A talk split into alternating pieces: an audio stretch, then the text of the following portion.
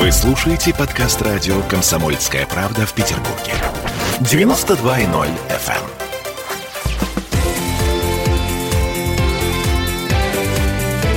Картина недели.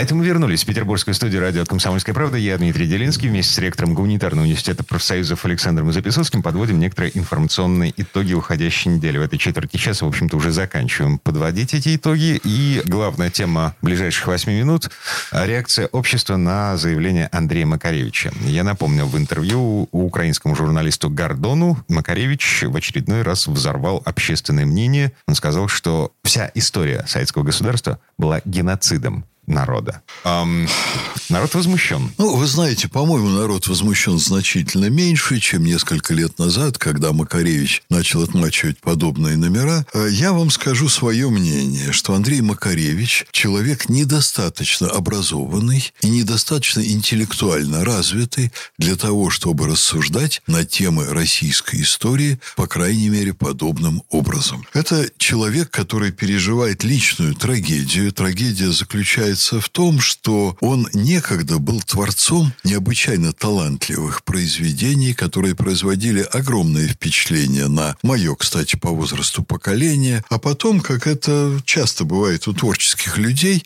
э, искра ушла вот непонятно куда. Это у разных специальностей так бывает. Э, например, математики, шахматисты, они очень рано сходят э, вот с арены активных великих творческих достижений. Есть люди в других сферах, там, в гуманитарных сферах, где, наоборот, там расцвет может длиться и до 70-80 лет. А у Дмитрия Лихачева это было, например, практически интеллектуальная зрелость и расцвет практически до его ухода из жизни. Я напомню, что Дмитрий Сергеевич в возрасте за 90 иногда производил до двух научных статей в день по памяти, не пользуясь первоисточниками. С Макаревичем это не так. Макаревич обозлен на всю окружающую реальность, на всю окружающую его жизнь. Его новые произведения неизвестны людям и не пользуются популярностью.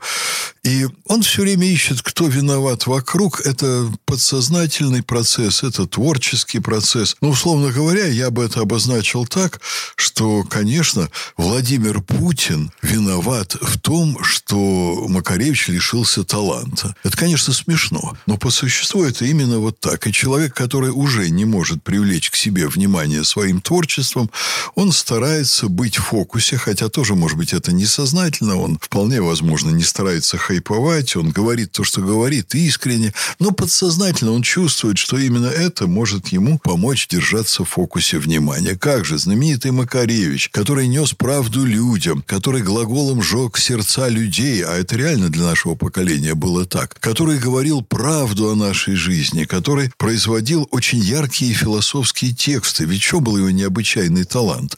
Он крупные идеи размещал внутри очень простых, доступных, понятных людям текстов. И эти тексты, они не были лапидарными. В них простота сочеталась с определенным изяществом и определенной глубиной. Это очень редкий талант. Вот излагать э, серьезные философские идеи витиевато, с массой терминологии и так далее, могут многие ученые философы.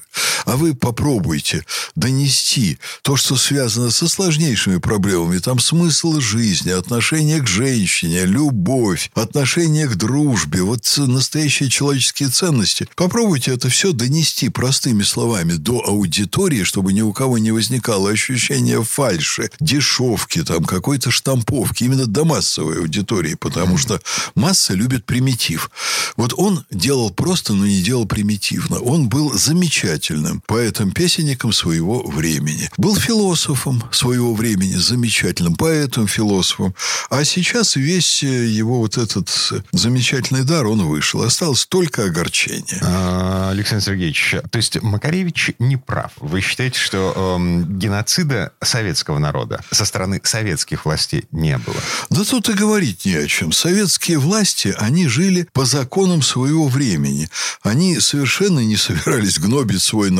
Напротив, они с утра до ночи, а иногда и ночью о нем заботились делали это изо всех сил и как умели. Но это были люди, лучшие для своего времени, которые жили по законам своего времени. И нынешние взгляды, э, вот экстраполировать на тот период, нынешние убеждения, нынешнее понимание ценностей, на мой взгляд, не стоит. Это вот принципиальная такая методологическая ошибка. Угу. То есть результаты коллективизации, результаты индустриализации, результаты репрессий э, сталинских и поствоенных э, сталинских, опять же, репрессий, это все нужно рассматривать э, с точки зрения философии и социологии тех времен, а не нынешних. Это Такие все были времена. Это все вот нужно, нужно рассматривать. Ну, вы в какой-то степени правы. Такие были времена.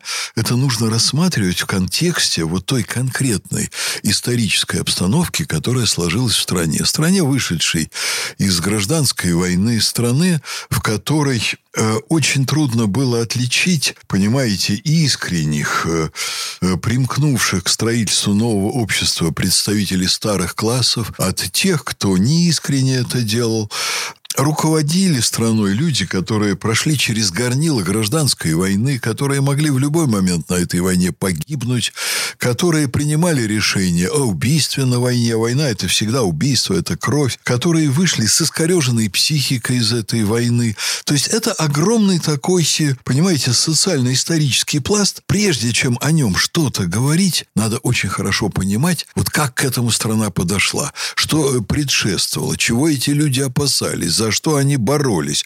Я вас уверяю, Сталин каждый день сидел и думал, как ему цены на что-то снизить, как ему повысить уровень образования. Мы, кстати, до сих пор еще пользуемся некоторыми остатками плодов сталинской реформы в образовании. Вот как улучшить медицину, как э, там улучшить вот быт простых людей, как людям построить хорошие дома. Вот они вот этим занимались.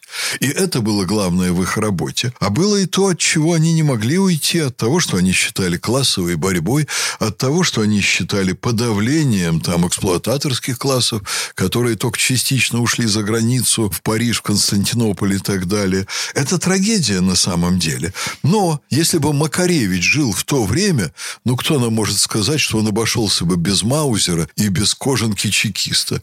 Может Но быть, даже так. ездил бы и раскулачивал людей, и пел бы песни, и сочинял стихи, и был бы Маяковским того времени.